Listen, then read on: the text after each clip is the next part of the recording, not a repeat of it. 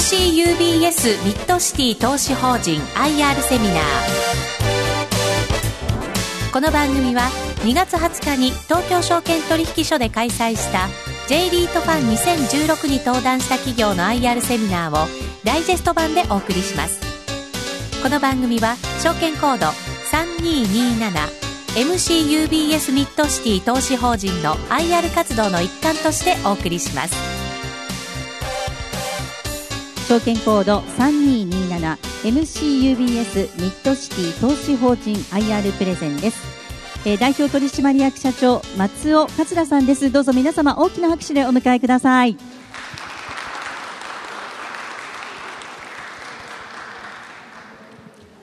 ただいまご紹介いただきました MCUBS ミッドシティ投資法人松尾桂でございます。もともとですね、えー、当投資法人、えー、松下電機、今パナソニックという総合電機メーカーですが、その不動産子会社であります松下興産という会社がございまして、その松下興産のですね、えー、保有しておりましたオフィスビルをですね、リート化した、それが2006年8月でございます。で、えー、その後ですね、えー、私ども三菱商事 UBS グループがですね本年4月に資本参画をしまして名称を MCUBS ミッドシティというふうに変更いたしました、えー、ですので、えー、主なですね、えー、保有資産につきましては大阪のオフィスビルとなっています。現在ポートフォリオの中ではですね大阪のオフィスビルが60%ということになっています。決算時期は、えー、6月と12月。そして、えー、投資対象地域はですね、えー、主にオフィスオフィスを投資対象としますが、えー、三大都市圏と。で、こちらにつきましても、本年4月のですね、えー、三菱商事 UBS リアリティの資本参画以降でですね、大阪県中心だった投資対象エリアを三大都市圏、東京圏、えー、大阪県、そして名古屋県とですね、三大都市圏のオフィスビル中心ということに改めて、えー、起こおります。2月17日時点の株価、えー、32万6000でですね、えー、第19期実績、並びに第20期実績の一口当たり分配金のですね、えー、利回りを算出いたしますと、4.4%の利回りとなっております。投資法人の概要について引き続きご説明させていただきます。2015年、昨年の4月にですね、三菱商事 UBS リアリティがもともとの MID リートマネジメント、こちらの MID リートマネジメントと申しますのが、もともとの松下系、松下興産系のですね、オフィスビルをリートしたあリートの運用会社でした。で、そちらにですね、えー、三菱商事 UBS リアリティ、えー、こちらはあこの前の時間帯にですね、えー、日本リテールファンドというですね、えー、商業施設特化型のリート日本で3番目の資産規模を持っている商業リートでございますがこちらの運用並びにですね、えー、もう一つ産業リート投資法人と、えー、こちらの資産運用会社でもあります。えー、現在、三菱商事 UBS リアリティは MCUBS ミッドシティを子会社とし、えー、自ら、えー、日本リテールファンド投資法人、並びに産業ファンド投資法人と合わせまして1兆2000億超のですね、資産の運用に携わっている。また、経験的にもですね、13年以上ですね、えー、リートの運営に携わっておりまして、リートの運用ノウハウは蓄積している会社でございます。えー、それぞれさらにですね、その親会社がございまして、えー、三菱商事 UBS リアリティにつきましては分かりやすいんですが、総合商社の三菱商事、並びにですね、スイスの金融機関、世界的な金融機関でございます UBS、MID 都市開発を親会社といたしますが、そちらのさらに親会社はですね、関西電力ということになっておりまして、日本を代表する総合商社、並びにですね、関西の U であります関西電力、そして、え、世界、え、スイスの投資銀行であります UBS というところを元にした会社でございます。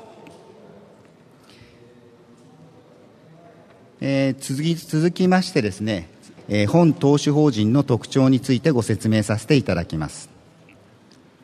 えー、今先ほど申し述べました通り、投資対象エリアは三大都市圏と、そして投資対象用途は主にオフィスビルと、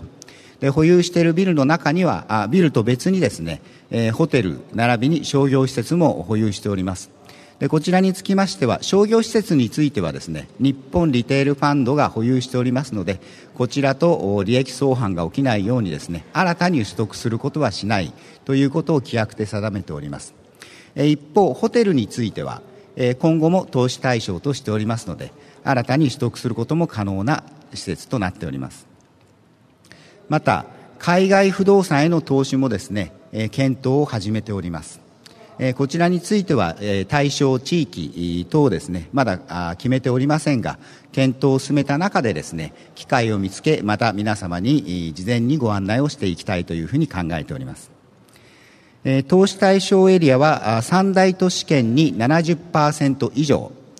そういったしますと、その他の30%未満のところがですね、その他大都市、政令指定都市、そして海外も含めます。えー、オフィスビルにも70%以上。ということですので、えー、ホテル、商業施設、商業施設は今、えー、イオンの施設をですね、千葉県に1軒持って保有しておりますが、追加で保有することはございませんので、主にホテル、ビジネ、サービスアパートメント、まあ、これもホテルの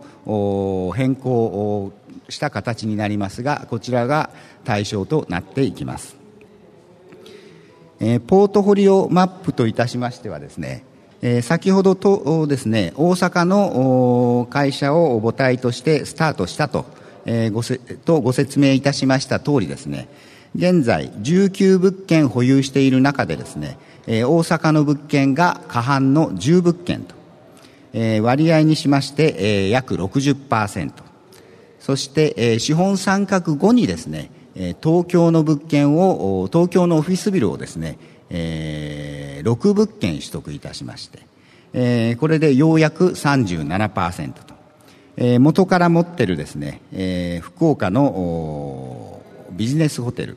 並びに新規に取得いたしました名古屋駅前のタワーの持ち分。と合わせまして19一件合わせて、えー、取得資産ベースですが、えー、価格で2171億円となっております。えー、次にですね、ポートフォリオ、具体的にどんなビルを持ってんだということでもございますので、えー、元から保有しております大阪県の物件になります。えー、最大の物件はですね、え、ツイン21というビルになります。え、こちらにつきましては、大阪城のお膝元にですね、え、30年ほど前に開発されました大阪ビジネスパークというエリアがございまして、で、こちらに38階建てのツインタワー、えー、こちらは松下電器のですね本社が門真にございますがこちらの門真からですねまっすぐこのツインタワーを見ますとその間に大阪城が映るという位置づけに建設されています。そして、えー、その向かい道路挟んで向かいにですねもう一軒大型の施設を保有しております。こちらがその隣の松下 IMP ビルです。えー、こちらに松下という名前をまだ残させていただいてはおりますが実際のテナント様としてはこちらにパナソニックさんは入居されてはおりません、えー、先にご紹介させていただきましたツイン21のうちのの2棟立ってるうちのですね1棟はまるまる現在もパナソニックさんにお借りいただいています。という大阪ではですね、えー、この2つが大きな施設でございましてえー、その他大阪市内旧オフィスエリアですね。淀屋橋本町エリアにですねオフィスビルを保有している。これが元のポートフォリオでございます。イオンモール津田沼。こちらについてはあの当初よりですね保有してはおりましたが、えー、東京の渋谷あ渋谷道玄坂並びに渋谷桜ヶ丘旧部川崎横浜クリエーションスクエア住友不動産上野ビル6号館東日本橋グリーンビルと。これは昨年4月以降にですね、えー、三菱商事 UBS リアリティが資本参画してから新たに取得したビルになります。これによりですねポートフォリオの分散により安定化を図るという施策を進めております、えー、どれもいずれもですねえー、立地としてはオフィスエリアにしっかりと熟成されたオフィスエリアのですね、え、グレード感のあるビルを取得しているというところをお分かりいただけると思います、え、今後もですね、え、このようなですねグレード感のあるビルを取得してですね、え、早期にどんどん大きくなっていきたいというふうに考えています。ポートフォリオのデータ、ポイントについてだけご説明させていただきます。圧倒的に85%は、オフィスビルの投資でございます。で今後もオフィスビル中心に投資をしてまいります、えー、テナントといたしましては最大のテナントはパナソニック様でございます。でこちらの比率が31%と依然まだ非常に大きな比率を占めておりましてえこちらにつきましては新たな施設ビルのですね、え取得によりまして比率を下げポートフォリオを安定化させていきたいというふうに考えています、えそして、え規模的にはですね先ほどお話ししましたツイン21というですね38階建てツインタワーが圧倒的な資産規模でございまして30%を超える比率。で2番目にはイオンモール津田沼という形でこの2件を合わせますと約44%近くという形になっております。え続きましてですねえー、私ども、この資本参画後8ヶ月、9ヶ月の間にもですね、さまざまな施策を打ちましてですね、えー、外部成長、内部成長を進めてきましたが、今後の施策について改めてご説明をさせていただきます。えー、当投資法人に MCUBS、えー、三菱商事 BS リアリティが資本参画したのが4月になります。え、それまでの間はですね、え、投資口価格と東証リート指数がですね、ほぼほぼ同じ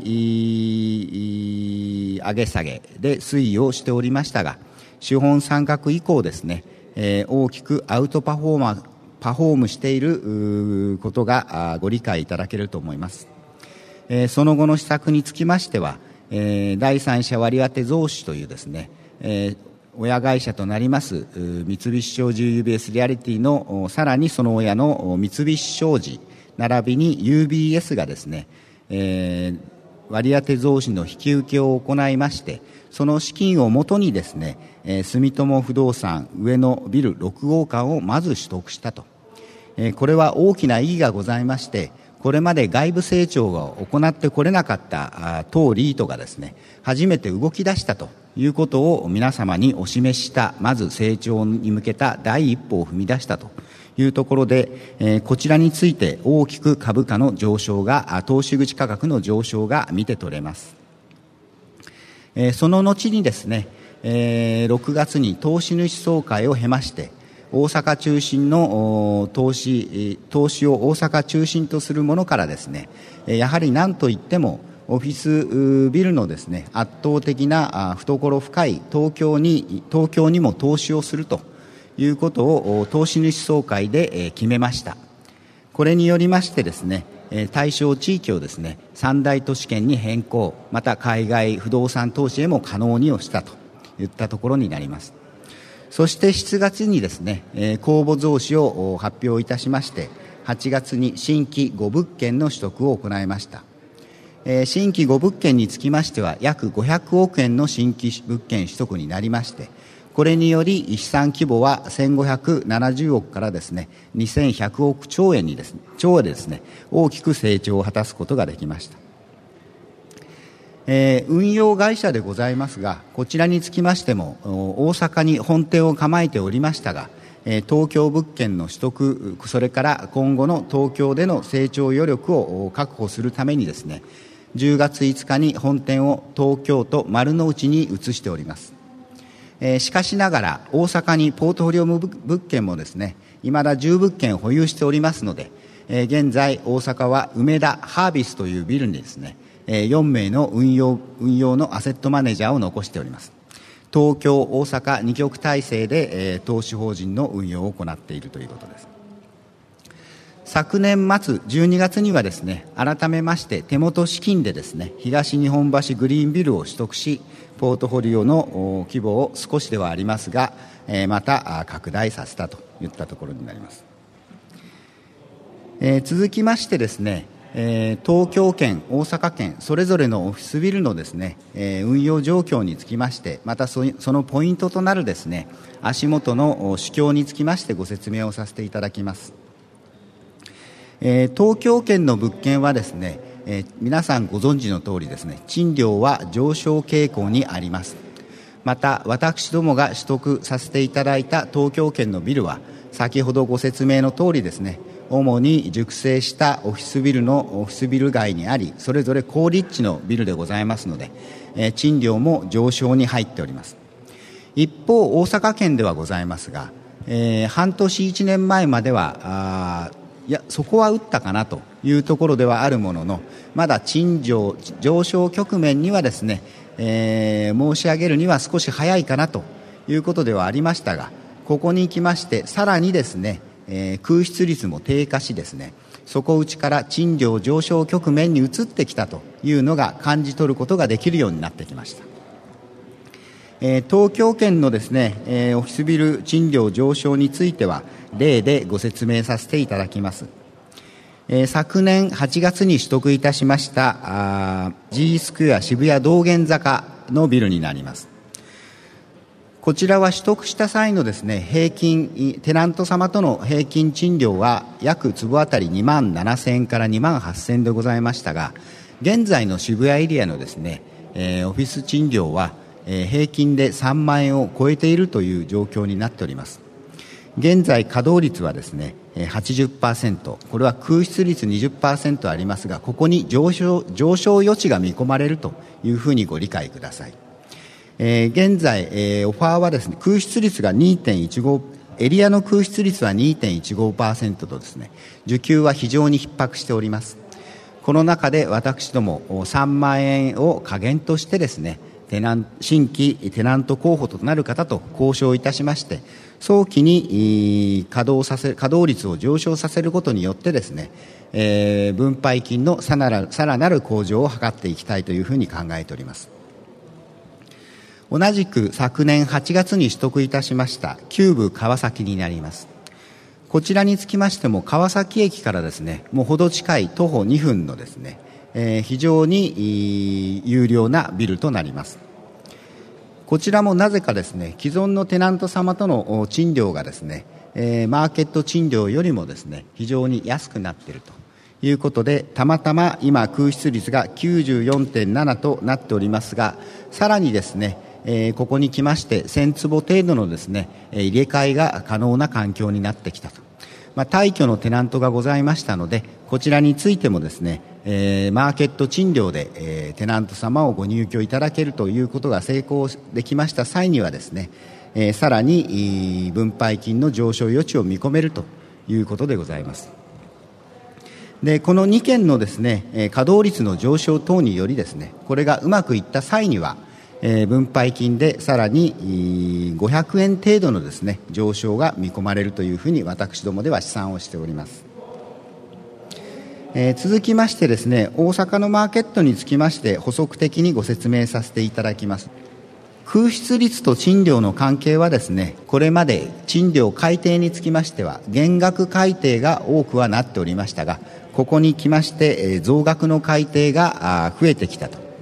えー、なお付け加えて申し上げさせていただきますとこちらにつきましては19期実績でございますがえ現在進行してまる進行しております20期につきましてはさらにですね、え、増額改定の件数が増えていきそうなあ交渉が続いております、え、減額改定についてはほとんど申し入れられることがなくなっている状況になっています。19期の減額改定が1件というふうに、記載されておりますがこちらにつきましても中で特別高い賃料をですねお支払いいただいてたテナント様からのですね減額要請がございましたのでそれに応じたものでございます。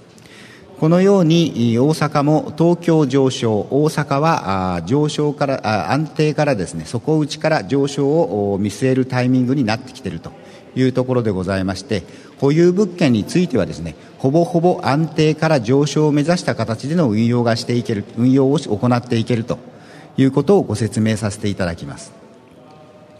また私どものですね最大の資産規模であります、えー、大阪ビジネスパークの2物件についてですね、えー、その環境の変化についてご説明させていただきます。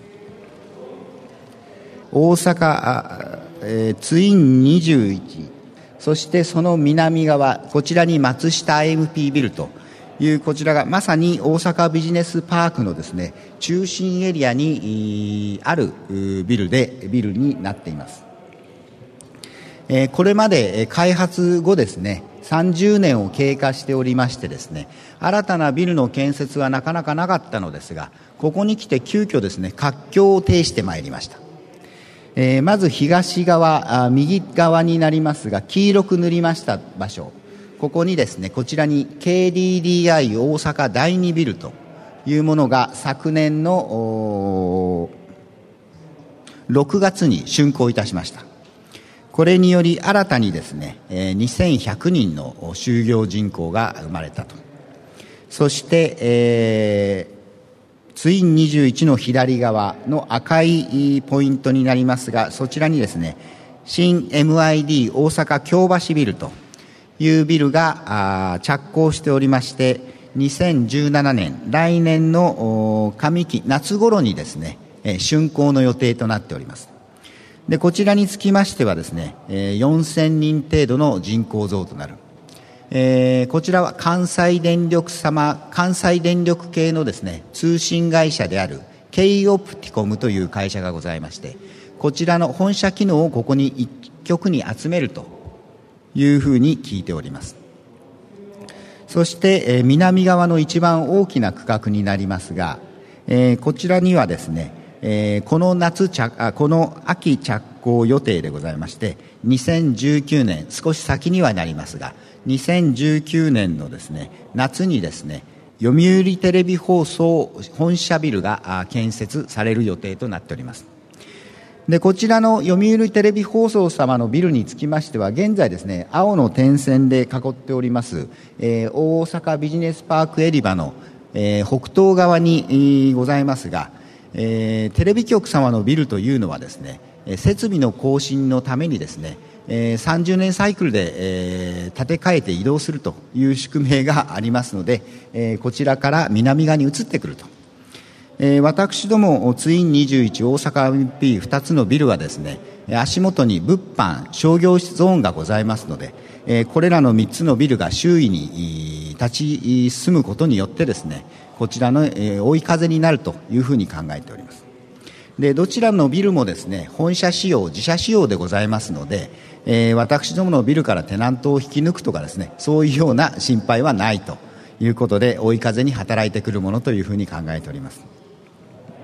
えー、続きましてですね、えー、分配金の着実な成長につきまして、えー、ご説明させていただきます、えー、本年、えー、え昨年、え2015年12月期と第19期につきましてはですね分配金7281円とですね大幅な上昇を上昇に成功させることができました。こちらにつきましては何と言いましても先ほど申し上げ先ほどから申し上げました通りですね、新規物件取得のですね、賃料収入増収効果によるものです。そして第20期21期につきましてはですね6900円とやや第19期を下回る形になりますがこちらにつきましては新規取得物件のですね、えー、固定資産税都市計画税の費用化によりましてやむなく下がるものではございますが先ほどご説明いたしました内部成長並びに財務的にもですね低金利が続いておりますので今後2年から3年にかけた中でですね、えー、現在借り入れが943億円あるうちの535億円が借り換え償還を迎え借り換えることになります、えー、これによりましてですね、えー、分配金の成長効果としましては最低300円程度を見込んでおります。合わせて、えー、900円、え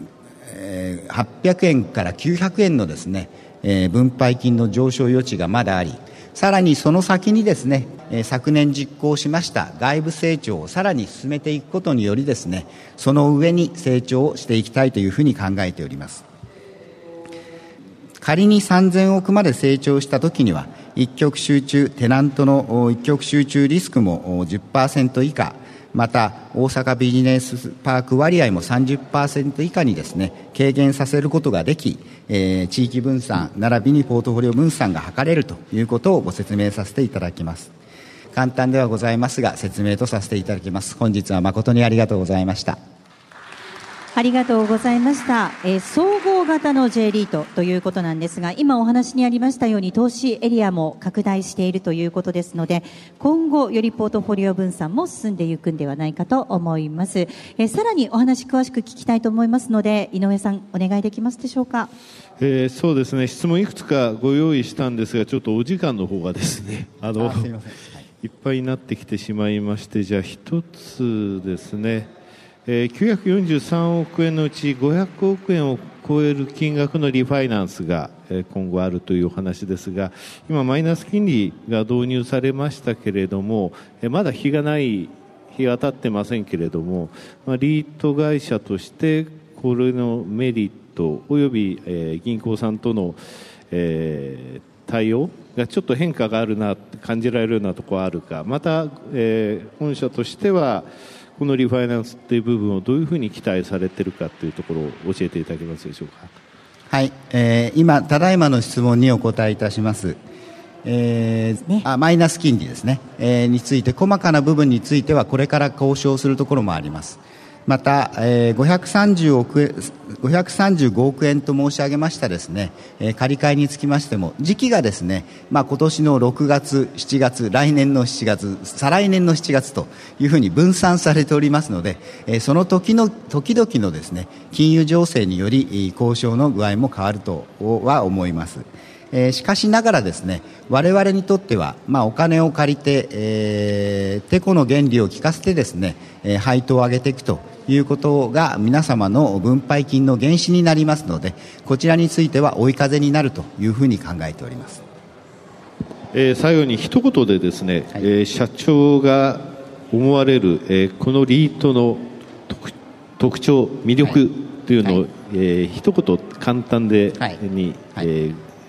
このリートの特徴はですね、えー、今あ説明の中でもお話をいたしましたが内部成長、財務効果、それから外部成長、え他のリートに比べてですね大きく成長余力があるリートだということをお話しさせていただきたい、それが今日のご説明でもありました。はい、ありがとうございました。えここまでは MCUBS ミッドシティ投資法人 IR プレゼン MCUBS ミッドシティ株式会社代表取締役社長松尾桂さんでした。どうもありがとうございました。